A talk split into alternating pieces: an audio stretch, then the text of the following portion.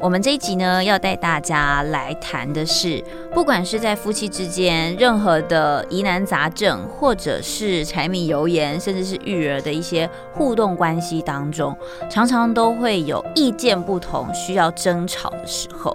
我们讲需要哈，需要争吵的时候，对，所以这集呢，要跟大家来探讨的是，怎么样有效率的好好吵架，也就是所谓的高效争吵。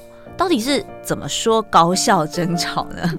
是，我觉得争吵一个很重要的目的是说，我们要解决双方彼此遇到的问题，而不是只有在情绪上面的互相攻伐。因为我们看，我们看很多低效争吵，是我们情绪互相伤害来伤害去，到最后呢，或许情绪消了，但是问题依然摆在那边。嗯，就等于说事情没有解决。对，下次再遇到的时候，就能够再这样再吵一次。无止境的轮回，对，所以你会发现说，好像这个问题已经困扰我们很久了，但是对方或是我们都没有想去解决这个问题。嗯，其实这会回到一个呃初衷，就是大家有没有心想要把这件事情解决，跟有没有心想要继续去一起去完成其他的事情。对，所以我觉得在高效争吵的第一步哦，就是我们要先安定好自己。嗯。我最近遇到一个难题，是我们回家之后啊，我跟我老婆有一个一个很困扰的地方是，谁要做家事？哦，对，因为我们小小朋友现在在上幼儿园嘛，所以回家之后会有很多的那个，就是比如说碗呐、餐碗呐、餐袋呀、餐巾呐，那拿出来之后呢，我们会先放在洗那个那个流理台那边。好。我知道老婆回家之后就开始去准备孩子的一些饮食啊，比如说吃饭，然后洗澡，然后陪他玩、睡觉。嗯，如果你有育儿经验的话，其实这样的过程其实两小时、三小时咻一下就过去了。真的，一下子就晚上十点了。对，下一幕就是我十点回到家之后，发现一堆碗盘放在琉璃台那边，有孩子的东西，有些晚餐的厨余啊等等这些东西。好，可是我回到家之后，因为我工作一整天了，我也累了。嗯，好，那我所以你也不想动碗盘，谁要洗呢？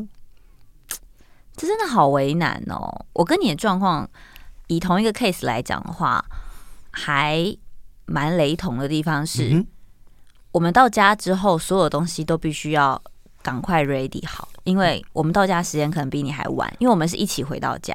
嗯，然后我们接完小朋友到家，那时候他可能要吃最后一餐的奶。嗯但是，一整天的，比如说奶瓶啊、挤奶器啊，然后家里可能还有一些东西还没整理啊，通通都摊在那边。我觉得这时候分工就很重要啊。对，所以我觉得我面对的第一个状况是我很累了。嗯，我不想做这些事情。对，大家都很累了，不是只有你哦。是，所以我发现，诶，当我讲出我很累了的时候，我本来预期我太太会用一个很关爱的眼神跟我说：“老公下班辛苦了。”嗯，好，可是他就会用一个有点不耐烦的表情告诉我说：“我今天带孩子带了一整天，也很累了。”对，这是事实啊，就有一种被否定的感觉。哦，了解。但你们会因为这样争吵吗？会啊，因为我会觉得说，你没有体谅我今天很累的情绪，或没有体谅我今天很累的这样上班的表现。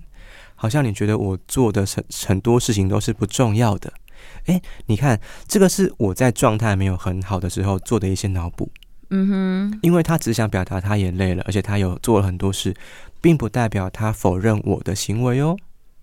OK，所以我必须要跟自己说，我要先处理好我很累了这件事情，然后才有余力去关心他，或才有余力来做一些沟通。嗯，不过我觉得在。高效争吵当中啊，其实大家会呃发现一件事情是，针对生活琐事这种，像刚刚建文提到的，就是你可能回到家每天都要发生的这样的状况来做争执，你是不是能够先静下心体谅对方？我觉得这很重要。嗯、是另外一种争吵，我觉得是，哎，如果今天遇到一些意见不合，或比如说教养观念不合，这不是每天的事，这可能是 突然之间会有一个爆炸的，这、知道怎么解决？这就他还想要买一个那个美语教材，嗯，然后我会觉得说，这个有这么重要吗？而且我毕竟我也是个心理学家，我做了很多那个儿童的认知发展的研究，嗯、我可以自己用某些教，所以我可以自己设计教材或活动去带他。哎、欸，这很棒哎。对，好喽。然后呢，我讲完之后呢，就遇到白眼喽。他就跟我说：“你有时间吗？”他蛮中肯的，也是。太太很务实。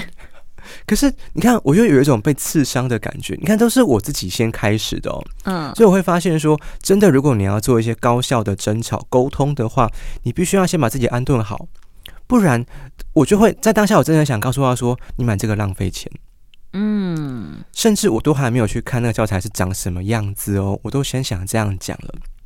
哎，各位，我还是个心理师哦。嗯，所以我必须要跟自己说，先等等，先看看他想要买的是什么，而且先接受他的观点。诶，的确也是对的。他并没有想要这，他并没有想要责怪我的意思哦，因为他知道我没有时间，他也愿意做一些其他的预备的方案，比如说要帮孩子买很多教材，让他去学习，这是是一件好事诶。嗯哼。可是我听到的居然是他在攻击我。嗯，他觉得我的选择不好，他觉得我的方法不对，对，所以我应该要试试看，先把自己安定好之后，我再来看看他有什么样的需求，他为什么要做这样的沟通。嗯，的确，我觉得在生活当中啊，或是育儿上啊，常常就会有很多的争吵。那很多朋友都会说，啊，我跟你讲，你如果没有生小孩的话，这些问题都不会发生。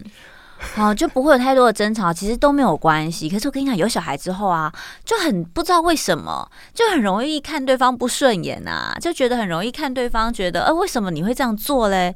明明一样的早餐，为什么你不你不把家里东西弄一弄，你就要出去外面买呢？好，我觉得这是很有趣的一个现象哦。大家会发现每个人的观念都不一样。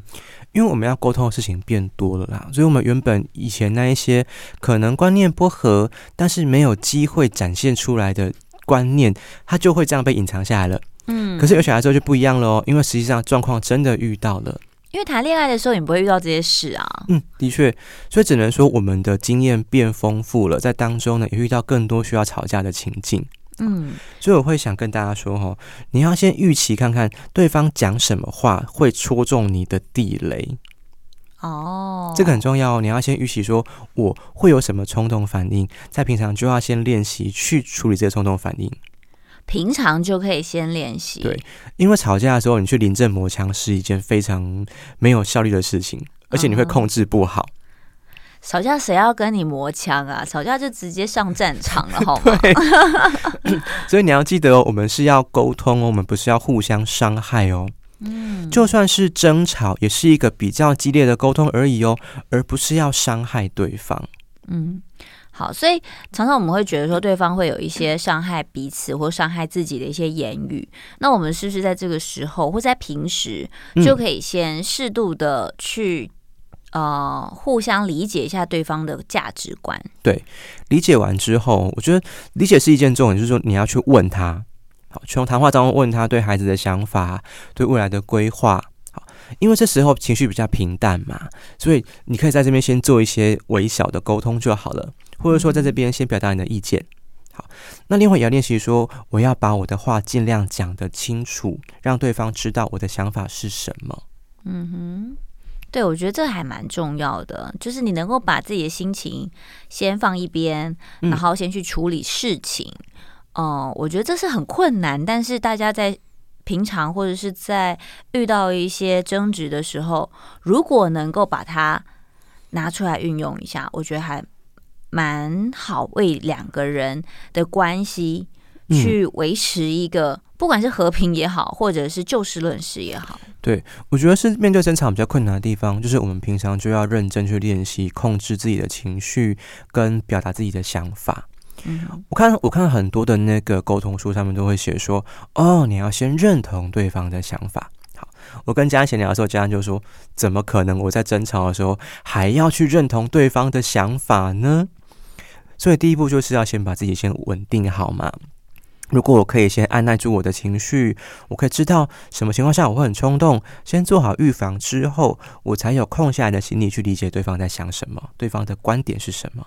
嗯哼，的确，所以先安定好自己，然后才能去认同跟理解对方的想法，即便那个想法跟你不一样，嗯、我觉得我们都必须认同他的存在。嗯，毕竟这个讯息就是他的感受。嗯，那这个感受已经发生了，我们接下来要怎么样来解决这个问题？嗯，那才是第二步，我们必须要去面对的问题，对不对？是，没错。嗯，好，在这一题呢，我希望大家可以先静下心，好好的思考一下下。那我们让心理师再帮大家做点小小的统整哦。